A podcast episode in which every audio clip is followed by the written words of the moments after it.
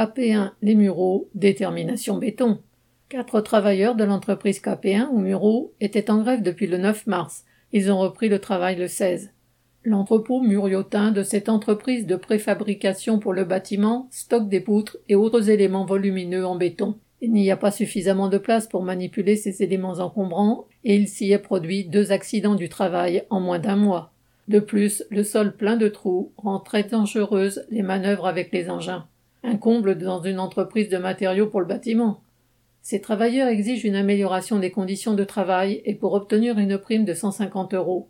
Pour l'instant, la direction de cette entreprise, qui compte 1700 salariés dans le pays, a proposé d'ajouter du personnel, trois travailleurs intérimaires, mais n'a pas répondu sur la prime. Affaire à suivre. Correspondant Hello.